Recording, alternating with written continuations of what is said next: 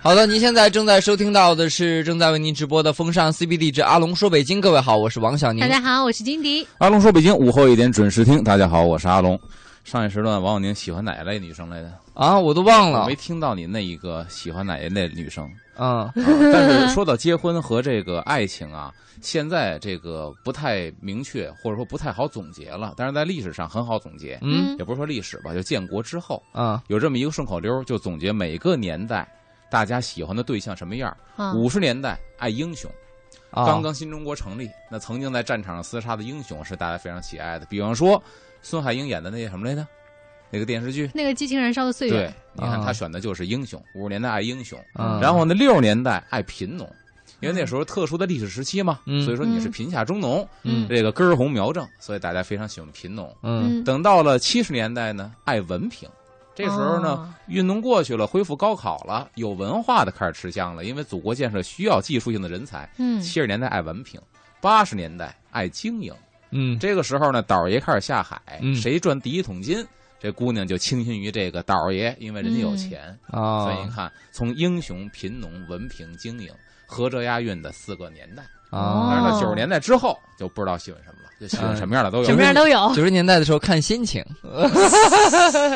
你的心情如 何啊？心情是那个特别的阳光，啊特别的美满。为什么呀？ 呃，因为就是最近也是想到说很多事情会发生嘛，接下来。啊，对，我们因为要要听到接下来有一个女孩子回归，她会给我们讲到她在旅行的过程当中的一些奇 遇啊，啊、而且我据他的说一生都是奇遇。是吧？而且我会觉得就是我最近特别关注天气预报，嗯，我逮谁去哪儿旅行我就看那儿，那天气不好我就特别高兴。嗯厦门最近天气怎么样？呃，估计是南方普遍普降大雨 嘛，我就玩的不好，所以我心情特别的阳光、哦开朗。哦，嗯，这钱花糟践了，你就高兴了。呃，挺是好的，什么心理？好，咱们言归正传，说说这个接书接上回，啊、嗯说这个北京城的未解之谜好，嗯啊。昨天说了几个，咱们今天接着说。今天这几个有意思了嗯啊啊，因为基本上都是发生在咱们特别熟悉的地方，啊嗯甚至于现在我们还能够去触碰到、去嗯亲眼看到，但是呢，很难解释的这些谜团。嗯，啊太，好了，哎，第一个咱要讲的呢是这个法源寺的滴水观音之谜，嗯啊你看就在咱们身边，咱们能触碰到。先给大家介绍这个地方。嗯很悠久，唐朝李世民嗯下令建的一个闽中阁，嗯后经几世的这个翻修增建，到武则天当政时期，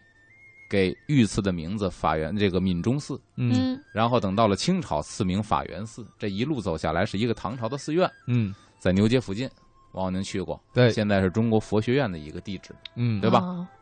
这个寺院里边呢，往里走大概是第三进院，有一个毗卢殿。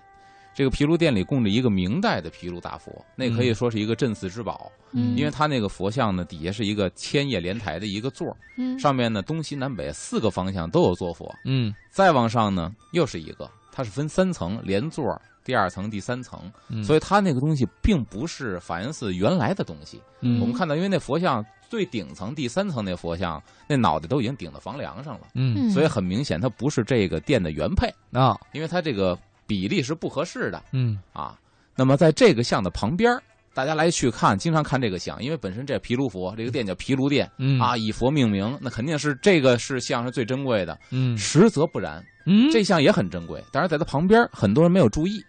就在它的进屋之后的东边儿，也就是右手边儿，有一个啊玻璃展柜，啊嗯里边儿玻璃展柜展出了一个千手观音站着的立像。啊是一个哦铜鎏金的明代的一个观音像。啊，嗯，这个很有来头吗？这个这个是来头到现在说不清，因为说不法源寺里边的几乎所有的像啊，嗯都是后期在翻建法源寺的时候，七八十年代翻建的时候，从北京各大废弃的寺院里边挪来的，哦，嗯所以它的里边的像呢，基本都不是本寺的，嗯东拼西凑来的嗯，所以这尊像也不是本寺的。嗯它的来历是什么，大家不知道，但是它的制造年代，这很好考证，是明代的一个铜佛像。嗯一个千手观音，在玻璃罩子里边儿。它的奇异之处呢，就在于这个观音像，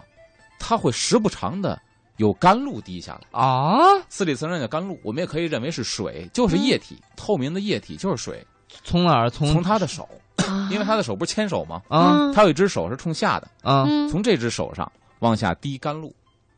好铜奇怪佛像铜佛像滴甘露。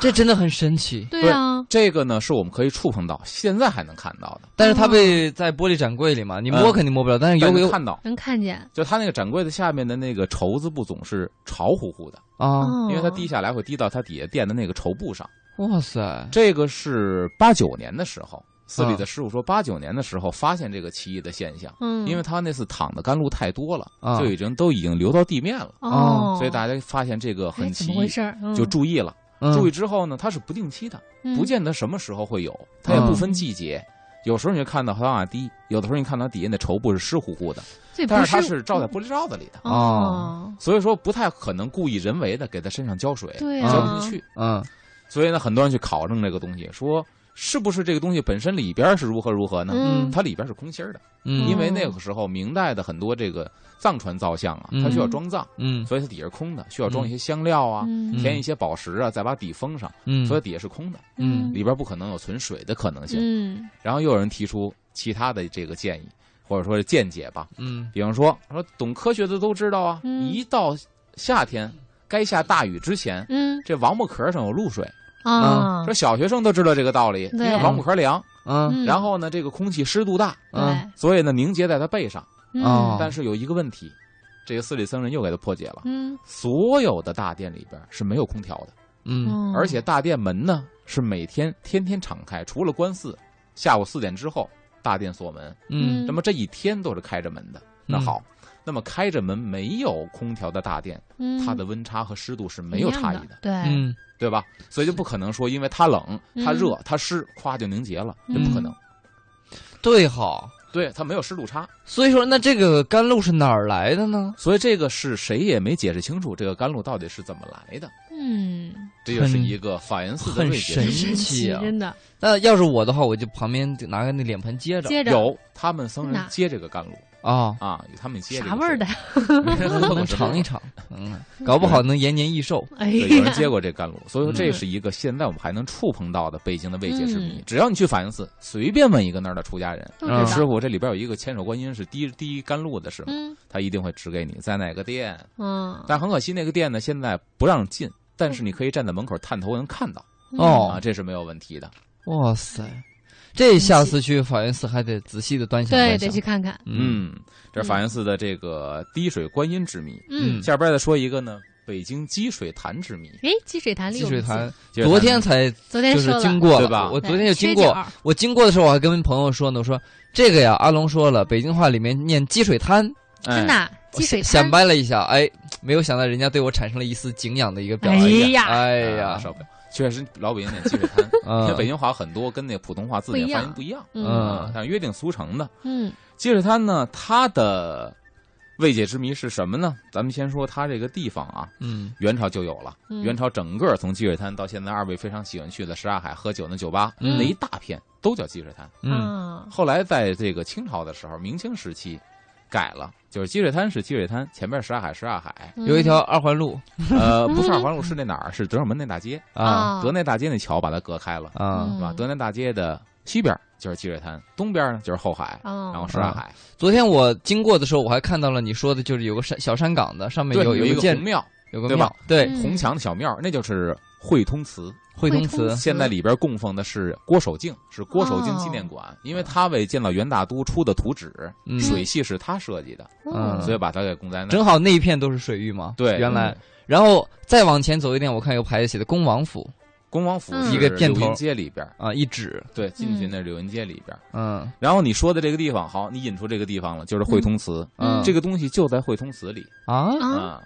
那么先说这个历史上看史教是怎么记载的啊？嗯清朝的《红雪姻缘图记》里边说，祠名永乐时，就是嗯你说的汇通祠是明朝永乐年间建的。哦少师姚广孝、司礼监刚炳奉诏建，嗯那么这两位奉诏建的。在这插一题外话，刚炳是一个非常有意思的人，嗯刚炳非常像《甄嬛传》里的温太医，哦，为什？么？他的身世特别像。刚炳本身是一个非常刚正不阿的人，嗯嗯但是别人为了诋毁他，就趁着这个永乐不是经常去打仗嘛，嗯永乐燕王扫北，对吧？嗯就趁他打仗的时候呢，很多这种奸佞之臣回嗯了嗯 边，说您不在的时候，刚炳跟您这个后后宫嫔妃啊私通，嗯那给刚炳气得不得了啊！皇上对他有疑心了，嗯那刚炳一气之下呢，自宫，嘿表示自己清白哇，这跟温太医真有异曲就同工《之妙甄嬛传》 里面那一集，呃，斗争的特别激烈，特别精彩，就是嗯皇帝滴血认亲，不相对对信对对甄嬛对那一集，对就是这么演的。是的对，所以说嗯钢平也是那个自宫了。自宫之后呢，他死了之后，他的葬在地方是哪儿呢？也特别有名，就是现在八宝山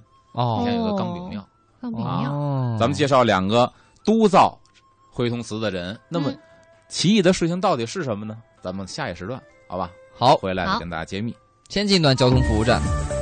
欢迎回来，这里是正在为各位直播的风尚 CBD 之阿龙说北京，我是王小宁。我是金迪，大家好，我是阿龙，咱们接着说北京城的未解之谜。说到了积水滩啊，嗯积水滩咱说到清朝的《红雪姻缘图记》里边的史料记载，说这个祠呢，就是惠通祠明嗯永乐年间建的，嗯少时姚广孝、司礼监刚炳、奉诏建，那么原称叫镇水观音庵，就是现在供奉这个郭守敬的这个纪念馆，以前是镇水观音庵。哦，然后御书殿额，那就是永乐皇帝亲笔写了一个匾额挂在这个寺庙上，叫做朝音普觉。也就是说，这个地方呢，以前咱以前说过，就是它这个石螭吻啊，嗯这个龙头喷水的声音像大海潮一样，嗯所以呢叫朝音普觉嗯啊。那么静听词后，水声淙淙，恍然有悟。听到这个词的后边，这庙后边这个水的声音，嗯像大海潮一样，恍然有悟，就哦，明白为什么皇上提写这个了，叫朝音普觉。嗯确，实这个声如其名。啊，寻墙北转，沿着这个庙墙往北一转，嗯然后见砾石高五尺许，这就是那个未解之谜，就一块嗯石头高五尺多，在庙墙北边那儿戳着。一个石头，哎，它的形状是什么样子呢嗯？叫层叠如云，一层一层的。哦看来这个石头还有观赏性。哦啊，啊，，乘以石盘，哎，还是被人发现了，保护起来了，因为石头底下弄了一个石盘戳在上头，嗯就好像一个假山石戳在花盆里一样啊，啊。你看底下还有托儿，嗯高处镌一鸡一狮，这个石头上边镌刻着一只鸡和一头狮子。嗯，嗯，鸡和狮子，对，嗯其鸡呈由左向右走势，由左嗯往右走的这么一个态势。嗯其狮在右呈下伏势，这狮子呢哦伏在地上盯着这个鸡。嗯这块石头在老北京叫鸡尸石，鸡尸石，嗯所以呢，老北京其实还有一个说法，说积水潭另外一个由来就是因为谐音，说以前这个地方念鸡尸潭，哦，鸡尸潭，因为有一块鸡尸石，所以这个潭哦水叫鸡尸潭。鸡水潭，哦，后来音译变成了积水潭，哎嗯，这是另外一个积水潭由来的说法，嗯也是在北京历史上被公认的一个说法。听起来也合情合理啊。嗯哎，嗯这个清代的《燕都杂咏》里边呢，就说到了这个石头，说仙采临风展翼姿，耀光瑶光耀目俱为仪，陨星天使乘两高。陨星天陨星天使使就是他认为这块石头是嗯，天上的陨石，陨石，陨陨石星就是陨石，嗯然后哦部署当年断庆期，啪一敲，声音就是这个声音，因为咱知道陨石的声音好像跟普通石头不一样，嗯不一对甚至有陨铁那个声音，对他，说这个声音像磬一样的，空空很奇空特，对，嗯敲起空来当当能空响，噔噔噔，空空空空空空空，嗯，所以这模仿了一是下。清代的时候，老百姓认为它的来历，哦天上掉下来的，哎，以前很多这个就是小说里面啊，就嗯写说这个天上掉下来陨石，然后把它啊、有大炼就冶铁师哈，或者说炼剑师把它炼了以后玄呢铁，宝刀对对对，炼成宝剑宝刀，嗯然后呢就是威慑天下那种。就是那个。那个什么那里边那个《武林外传》那李大嘴那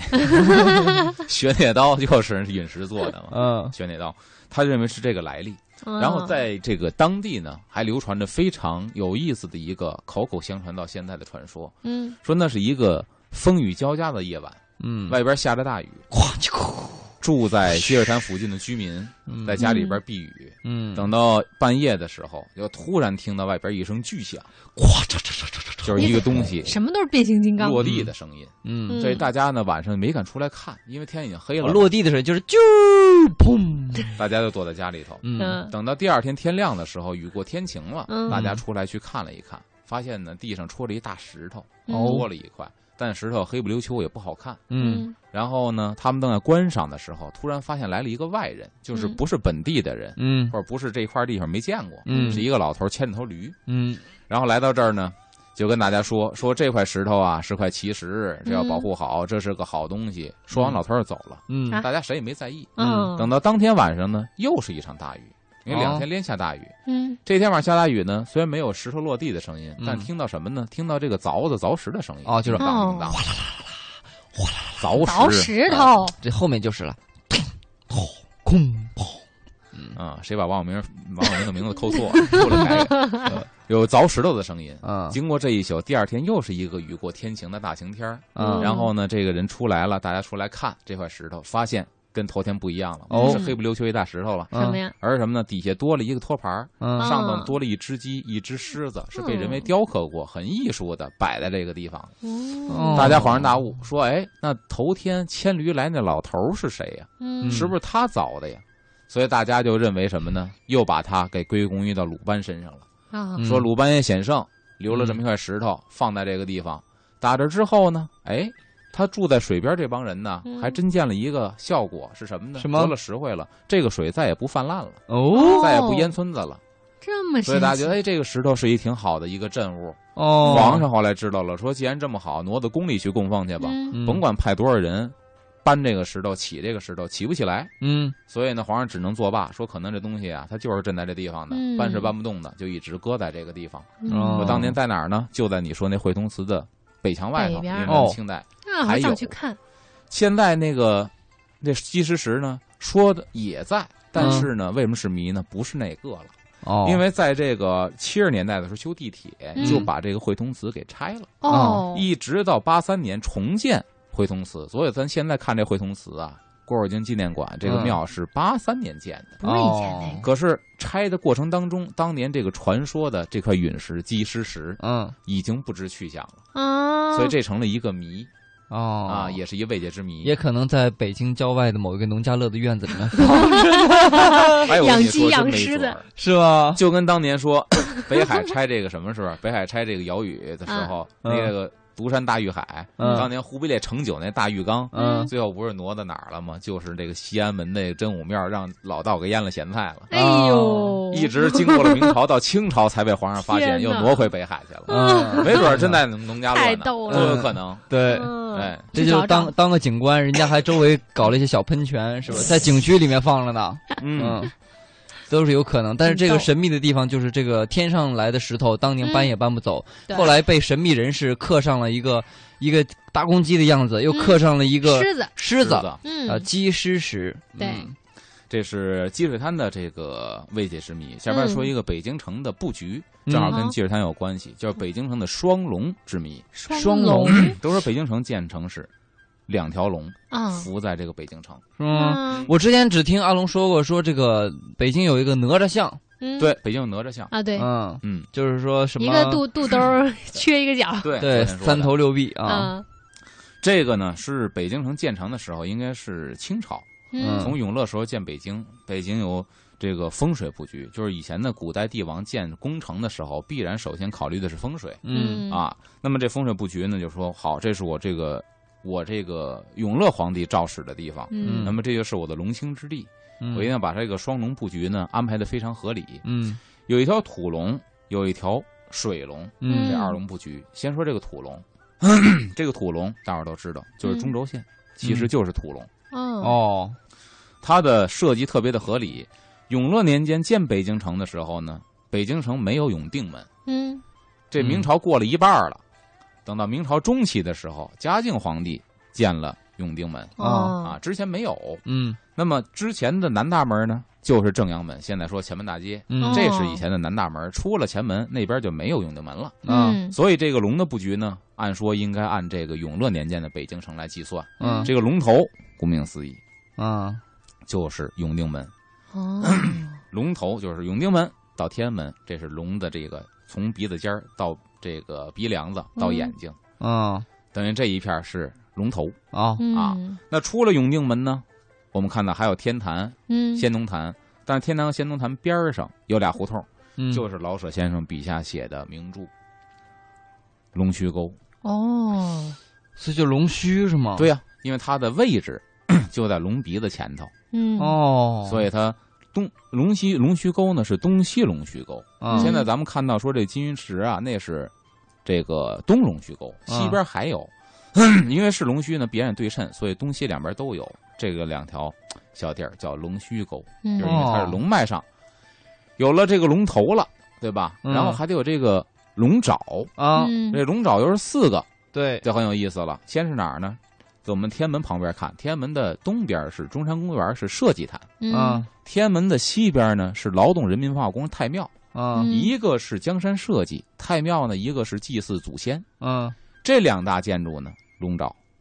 龙爪对吧哦因为龙爪就一个要握住江山，对，嗯一个要握住这祖宗的这个香火，嗯啊子嗣言传，这是俩龙爪。嘿龙有四个爪，还啊有后爪呢。嗯那进到紫禁城里边儿，咱买票进了午门里头，好，在太和殿的左右两边儿，那么在西边儿呢是文华殿，在嗯东边儿呢是武英殿。啊一个皇帝统治国家得有人才，要文治武功。嗯文华殿、武英殿这两组建筑又是俩龙爪，在嘿中轴线的两边儿。嗯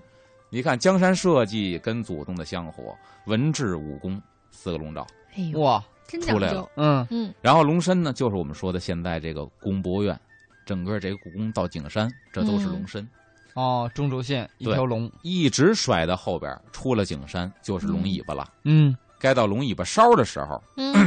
龙尾巴过了地安门桥，到龙尾巴梢，这龙尾巴还往上扬了一下，嗯就是是鼓楼和钟楼。啊哦，所以你看，钟楼的建制比鼓楼的建制要高，嗯这对龙尾巴是上扬的，哦，所以这是一条非常形象的一条龙。所以是不是就是像阿龙说的，这个整个中轴线的各个建筑是高低错落的，它它就嗯的每个建筑高低不一样，它就像一个龙的那个身子一样绵立体延的起伏。对，在腾飞的样三子。 D 嗯版的，确哦实，所以咱从北京城侧面看能看得出来。嗯，你要直着看的话，咱认为这是一个僵直的一根棍儿，嗯嗯，这个龙不好看，其实不是，嗯把每个建筑侧着的看制高点当成一个个曲线图要给连起来，这条龙好看极了。嗯太讲究嗯了，哎，这是这北京的古嗯龙。这得费了多少脑筋才想出来的？对呀啊，北京还有一条龙，嗯这条龙呢就是水龙。水龙，水龙呢，顾名思义就是北京的水系。嗯水系啊，北京的水系呢，这条龙它就不是因为水面儿，你看古人那个很有意思，水是平的，嗯，不能跟建筑一样，每个建筑高点不一样，对，弄一曲线图，嗯水是平的，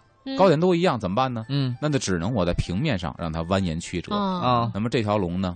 南边起哪儿啊？就是中南海，中南海，啊，它挨着天安门，嗯你看是不是？中南海，然后一直往西北去嗯就是北海，对，再往西北去就是什刹海，再往西北后海，再往西北是积水滩。哦，嗯嗯你看整个这蜿蜒曲折的，这是一条水龙在傍辅着中间这个土龙，是两条龙。嘿呦，哦这还真是。但是呃，就是我我知道阿龙说过，这个嗯以前说东边的水系少一点儿，嗯啊，东边有什么呃东边是河温道榆通河、惠河，呃通惠河，啊 通对惠河、通惠河温榆河、潮白河它水系呢主要是以河道。啊在北京城里呢，西边的水系呢，主要是以这个潭湖哦啊大面积的水域。嗯，这两条龙，还有一条龙很有意思，也说北京城呢说有两条土龙，另外这个土龙呢，就是跟一个皇呢微服私访有关系了，是乾隆吗？不是康，熙应该是清朝末年的光绪，光光绪绪啊，哦哎，光绪皇上。这个事儿呢，咱们时间段到了，回来说说光绪皇上微服私访的事儿。好的，先来看一段交通服务站，锁定。欢迎回来，这里是正在为您直播的风尚 CBD 之阿龙说北京，我是王小宁。我是金迪，大家好，我是阿龙。刚才说到老北京的这个双龙布局，嗯还有第三条龙，土龙这很有意思。另外一条土龙叫什么呢？叫一条龙。一条龙一条龙是前门外的一个涮羊肉的馆 子，现在去前门外那还有呢。也是麻将牌的一种胡法。，对， 一哎条，龙嗯这，一条龙呢，它本身叫南恒顺儿，这是一啊个清朝乾隆年间啊起的这么一个餐饮，嗯也在前门外，一直经营的还不错。嗯，说一直到什么时候呢？清朝末年，光绪当政的时候，嗯光绪皇上也不知道怎么着，心血来潮嗯就出宫自己私访去了。嗯私访呢，正好就来到这个南恒顺儿，说这儿还不错，吃涮羊肉的，来吧，咱吃一顿吧。吃完了，吃完之后没带钱，嗯，说一看没带钱，人一看这也不像是一个诈骗的一个骗子，嗯呃，穿的挺富的。说这么着吧，说我没带钱，要不你要信得过我，找人给你送回来。嗯，人那不难为你，你走吧。嗯没想到放走之后啊，这是皇上，确哇实生活当中不爱带钱，哪有皇上带钱的呀？嗯人家也没食言，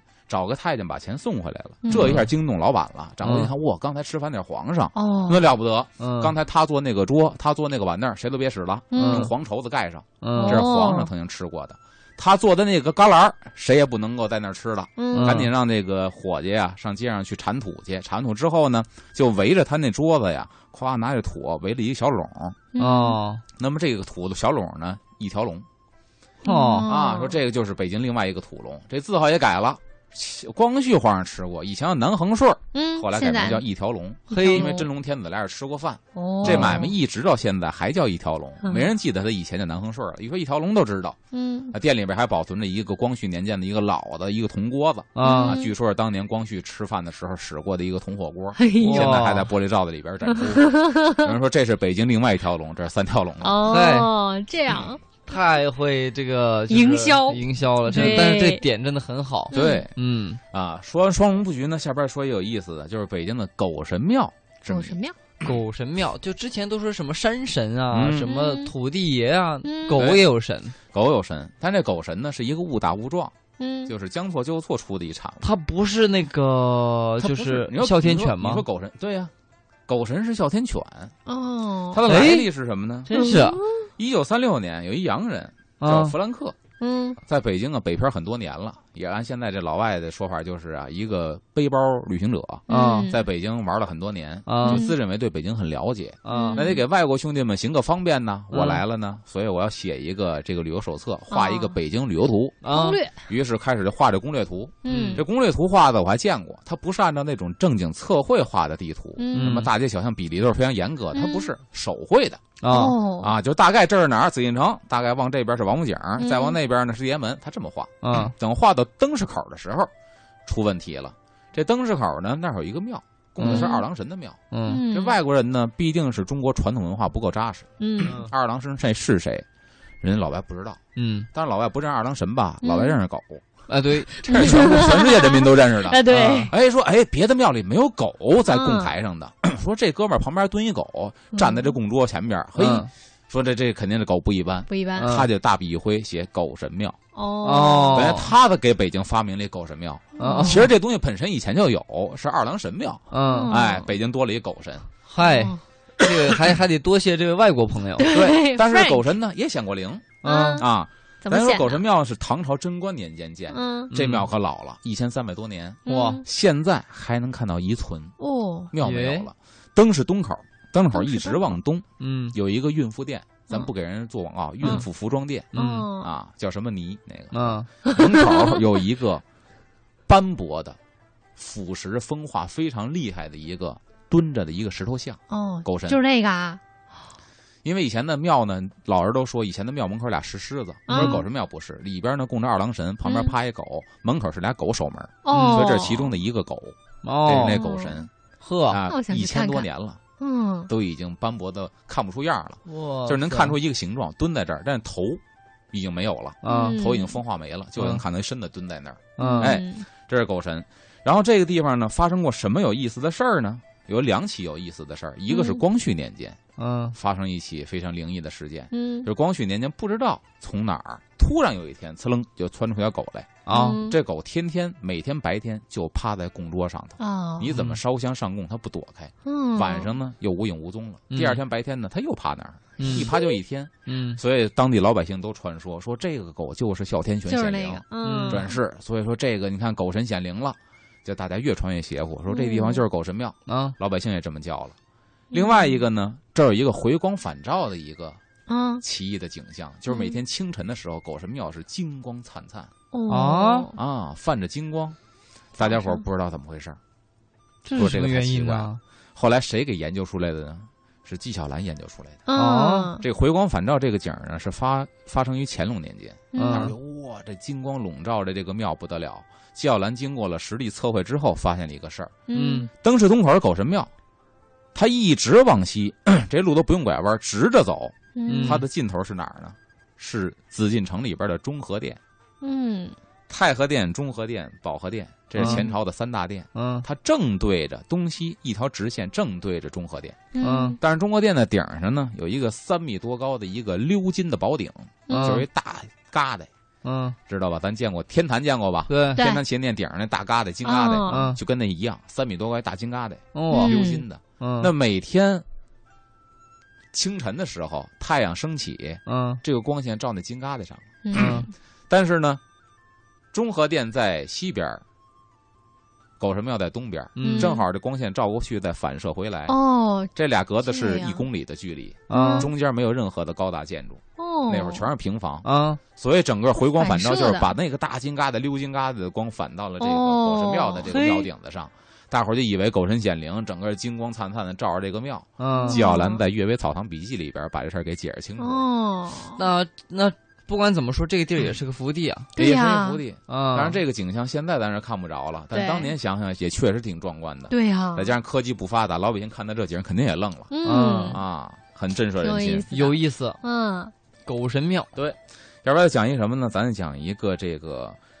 前门的关帝庙，关帝帝庙关帝县城之谜。好嗯，这个古籍里边有记载，说关帝庙，咱先想想它建在哪儿啊？现在都去过前门吧？嗯前是的前面是建楼，后边是城楼，中间一个瓮城。嗯现在瓮城没了，因为城墙拆了，俩建筑还在。说观音大士庙在越城内之东边，嗯就是咱想啊瓮城里边东边是观音的一个庙，观音大观音殿。嗯然后呢，有明万历修筑都城碑记，门口立了一个万历年间的碑。然后嗯关帝庙在越城内之西边，西边有一个关帝庙，嗯里边呢有明万历碑记，也有一个明朝万历年间的碑。那么嗯现在可以确定，就是明朝万历年间这俩庙就在了，一个是关帝，一个是观音。嗯那么这个事儿呢，其实是永乐年间建的，是更往前很早。这俩庙呢非常的小，嗯我看过历史照片，黑白的，就是一个小屋，里边很紧吧，就一个小屋嗯供着一关帝，里边恨不得只能站仨人，哦进了门槛儿没地儿了，哦啊就这么一个一个单间的小屋，啊但是香火极其的旺盛，呵，旺盛到什么地 步呢？《都门杂俑》里边说什么呢？说来往人皆动啊，来往人皆动拜瞻，就嗯来这儿的人路过必然要去朝拜一下，要瞻仰一下。相逢朔望倍多天，就因为他这店儿不是每天都开，每年嗯只是朔望，初一十五才开，哦一月开两天。然后呢，倍多天人就更多了，嗯京中几百官夫子，就是北京城里供奉关帝的庙几百个。嗯嗯南到前门许问签，就是大家求签儿一定去前门这关帝庙，嗯，叫关帝灵签儿，说这地方特别恶的灵验，灵，呵，所以人特别的多。还有说什么呢？说这个灵签儿第一推关推关庙，更去前门洞里求，嗯就是去前门楼的那门洞里头那瓮城里边儿啊，去求签儿去。哦，它的来历到底是什么呢？很有意思。先说它怎么被重视。嗯每年皇上要是出巡的话，走这个前门，皇上到这儿必然下马，嗯皇上得哇亲自到里边去祭拜一下。哇回城的时候也得下马去祭拜一下。哦，然后每年初一十五，皇上得派这宫里边的人代替皇上来这儿去祭祀，嗯所以皇家对他都很重视。就嗯宫里宫外都认他，是对的，嗯，那到底为什么认他呢？咱看这时间呢差不多了，回来跟大伙儿说他到底是怎么显灵的。好好的吧，这一段交通服务站，欢迎回来，这里是风尚 CBD 之阿龙说北京，我是王小宁，我是金迪，大家好，我是阿龙，咱们接着说这前门关帝庙的这个未解之谜。嗯皇上家既然这么重视他嗯，为什么呢？因为他显过灵。嗯，咱说这个庙是明朝永乐年间时候建的，永乐皇帝定都北京，都知道朱棣对吧？燕王扫北，嗯朱棣这一辈子打了很多次仗，即便当了皇上，也经常去嗯漠北去打仗去。嗯说有一次呢，皇上亲征漠北，他带队来到漠北，咱看过《狼图腾》对哦，对吧？《狼图腾》里边还特意描写了一个这个内蒙古，就是在风雪之夜脸上差点迷路。嗯这个在东北还有一个名词儿叫烟儿炮，就是烟一儿到炮下雪在刮上大风的时候，这个风这个雪被风卷起来，就是暗不见天日，嗯人很容易迷路，在东北叫烟儿炮。说出门碰烟儿炮，这个基本上属于是非常危险的事情，啊，啊会迷路。那么其实这个谁呢？永乐皇上也曾经碰到过这种情况哦是哇吧？啊，不是烟儿炮，不是雪，但是呢，风沙被被这个沙子被风卷起来了，啊，哦哎，伸手不见五指，大军就即将迷路了。嗯在这种情况下，突然看到一个金盔金甲的武士，说哦我骑一匹马，嗯那匹马还是红色的，一看什么赤兔马嘛。嗯哎呀，这这位这位武将也是红脸儿，然后拎着一把大刀，嗯前边带路，等于在他的带路之下，皇上亲征的队伍走出了险境，没有迷路。哦，然后这个人呢又消失了。嗯永乐皇帝回来就跟朝臣们说：“说这次这个朕御驾亲征，如果没有此人保驾的话，可能朕就一命呜呼了。”嗯而这个人显灵，我看到这人是谁了，这人就是关羽。嗯，所以以他回来之后，下令在前门门洞的里边修了一个关帝庙，哦里边供奉一个关羽。而且据老人说呢，这关羽跟其他关帝庙不一样，其他关帝庙的关羽是红脸的，关嗯公是红脸儿，这个他呢说这个是金脸儿的，哦，就跟别的还不太一样。哦，所以这是北京城非常有意思的一个关帝庙，嗯也可以说是香火最旺盛、传说最多的一个。那现在就没有了，哎早没有了，观音庙也没了，关帝庙也关帝没庙了，在原址也也也原址就找不着在哪儿了，哦因为孟城都拆了，嗯，就剩俩门楼子了。现在嗯是它最灵的这个求仙处已经没有了。啊， 要不然再讲一个关于这个九门八点一口钟的好，一个典故。啊嗯，这个点，点是一种报时工具，像啊咱们说现在几点了，其嗯实对点用的是敲的这个东西。哦，这个，点现在哪儿还能看到呢？就是这个大钟寺博物馆，嗯嗯因，为它里边呢很多古钟，这个点在那儿还有收藏。嗯在这个大清会典里边，记述了说点到底是一个什么东西呢？嗯说其为乐器名啊，嗯那是一个打击乐器，嗯铜制，中间隆起，边穿两孔，系绳悬而击之。嗯那就是一个嗯大哦铜片儿，啪啪敲起来有响儿。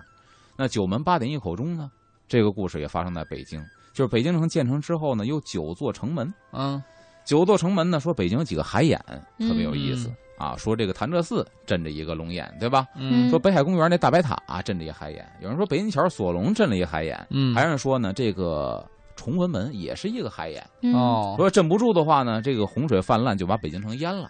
那么这儿呢，也是一个海眼，说谁呢？又是姚广孝跟刘伯温的故事，哦嗯他俩就把这个这个龙啊给镇在这个地方了。嗯镇在地方之后，拿什么镇呢？拿一个大龟嗯给镇在这儿了，嗯用龟给镇在海眼上，在龟背上呢修了一个城，嗯这个城呢就是崇文门的这个城门，哦嗯修了这么一个。那么大龟肯定是不干呢，大龟龟不干呢，就说了说那我什么时候能获得自由呢？嗯这刘伯温呢就使了一个坏心眼儿，嗯嗯使了一个词儿，因为以前北京城报时是这样的，嗯九门八点，以前是九门九点，九个门每个上面呢挂一个点，嗯这个点是跟哪儿呼应的呢？是跟这个钟鼓楼呼应的。嗯钟鼓楼每年每天一敲钟或一打鼓，时间是什么？就这边听完之后，各个城门就开始敲这个点，嗯哦主要负责什么呢？比如说早上起来该开城门了。嗯敲这个点，告诉你要开城门了，马上可以出去了。晚上呢，该进城门了，敲这个点，就是告诉你要进，赶紧进，要关城门了，关了嗯就不能再进来了。嗯它是负责这么一个报时的工具，啊，因为九门呢也分布在北京城的这一圈儿，嗯所以以也给当地居民报时。你是住的西直门呢，听西直门的点；你要住的朝门呢，嗯哦听朝门的有 点。点延时因为老百姓家没有表，那个时候，嗯啊，对，所以他的时间来源全是看天儿，要不就听这个点。嗯嗯那么九门是九个点，嗯于是乎呢，刘伯温就骗这老龟， 说你多的听这个崇文门上啊，嗯哦再一敲点，你就获得自由了。嗯这老龟心想，那这事儿可以干得嗯过，为什么每天都敲点，每天早一遍晚一遍都敲，对我顶多在这儿被困一天就可以了。嗯对嗯说完了之后呢，把他镇在这海眼上了。可嗯刘伯温转头呢，跟这上边这手上的兵丁啊使了一坏，说那把点摘下来，嗯摘了换一口钟。嘿你要换一口钟，他永远听不见敲点。哎 呀，这这老不龟坑听不龟呢见吗？敲点，他永远在这地方镇着海眼。嗯所以一直镇了下去。那么北京城呢，以前是九门九个点，后来改成九门八个点，哦一口钟一口钟崇文门改成钟了哦，是这个故事。啊。你刚才提到这个北新桥的这个锁龙井哈，啊、有听友说杰子说，昨天不是说今天还要介绍一下北新桥的锁龙井吗？北京桥锁龙井这个故事太有意思了，嗯啊因为它在日伪时期，在这个这个我们的六十年代，再到八十年代修地铁的时候，都曾经有过关于它的一些技术，非常的详细。所以呢，哦我觉得不要糟践这个选题，我可以给你再单波讲一期北京 好桥。好讲一次哎，太好了，北新桥那边美食也多，对对对是吧？嗯哎啊、太丰富了。我们改天的话找阿龙给我们讲。然后说到这个九门八点呢，嗯后以前在崇文门这儿还有一个景观嗯叫崇文铁龟，嗯啊因为每个城门都有它自己的一个景观，比如宣武五炮，啊宣武门这儿呢放一门五炮，这炮不是为了攻击敌人的。嗯是为了报时的，当当报时。嗯比如德胜起雪，说乾隆曾曾经走在德胜门的时候呢，嗯希望下雪就真的下雪了，他刻一个碑，起雪碑搁在德胜门了。嗯到崇文门呢，就是崇文铁龟。当年瓮城里边有一个庙，但是这个庙很有意思，它里边呢放了一个一米多长的一个大铁龟。嗯，这个铁龟嗯据说就是为了纪念当时刘伯温压海眼的那只铁龟。哦那好像这个事儿在历史上传说还是有鼻子有眼儿的，嗯甚至有这个文物在这作为一个见证。嗯这是北京九门八点一口钟嗯哦啊，这么一个未解之谜的一个故事。嘿，这北京城太有意思了，了，就是不解之谜这么多。啊越来嗯越爱这这座城市 了。这两期讲完了以后呢，容我这个周末回去消化消化。啊有些地方你要呢干嘛可以实地走访看一看哈。听完了阿龙的这个讲述，大家也可以有时间的话去嗯经过的时候、或者去的时 候呢，多留意留意，嗯看没错看对照一下是不是真的是的，啊嗯，我那看看看这时间，三分钟还可以再讲一个，好，啊。再讲一个这个真武大帝显圣之谜。好啊，好，这个是谁的呢？这个就咱们就说真武大帝这个清安殿呢，是永乐年间建的，嗯就是紫禁城故宫博物院的御花园的北边，天一哦门里边、嗯，啊。你咱就我我就摘抄了一段我的前半生溥仪的原文。然后嗯溥仪说什么呢？御花园清安殿西北角台阶上，从前放着一块砖，嗯，嗯砖下面有一个脚印儿似的凹痕。嗯太监们说，乾隆年间有一次乾清宫失火，嗯真武大帝走出殿门，站在台阶上，向失火的方向用手一指，火焰顿息。这个脚印儿啊便是真武大帝救火时踏下的。哦，哦，他所以说，他也听宫里人说，这个清安殿里边真武神是曾经显过灵的，哦并且踩下过脚印儿。嗯，这个地方有没有呢？咱们大家现在不知道，而且它嗯更神秘的什么呢？真武殿一直不开，嗯，嗯，让我心里边顿生疑惑。为因为别的什么呀大殿呢不让进，但起码会开，啊，对呀，嗯你可以爬门口看看。对但真武庙那个清安殿呢，嗯就在御花园里，它不但殿门紧闭，窗户紧闭， 啊，还在殿的台阶底下呢，隔了很远，拉上了这个铁栅栏，嗯就连台阶都上不去能。靠近，你想爬窗户都爬不了，所以里边到底是什么样？是不是现在还有那个塑像？嗯所以大家都不得而知。嗯它为什么不开？我们也不得而知。嗯，所以越是这样，越让大家觉得很神奇。是再的加上曾经啊，以前的末代皇帝在自己的书里都记载过他显过圣，所以大家就更好奇，嗯以至于现在这是一个对，未解之谜。就吊是起了我的好奇心，而且这就说明了什么呢？北京城其实有很多地方都可以挖掘到这种就是不解之谜的哈，就是没错看我们留心不留心嗯啊、今天非常感谢阿伦给我们讲到这些，是的希望各位在周末的时候呢，可以去一探究竟了。嗯。好，呃，今天的风尚 CBD 就是这样了。接下来我们要欢迎嗯后面的主持人带来的是律动工体北， 好，还是你吗？不是我的，王通。好的，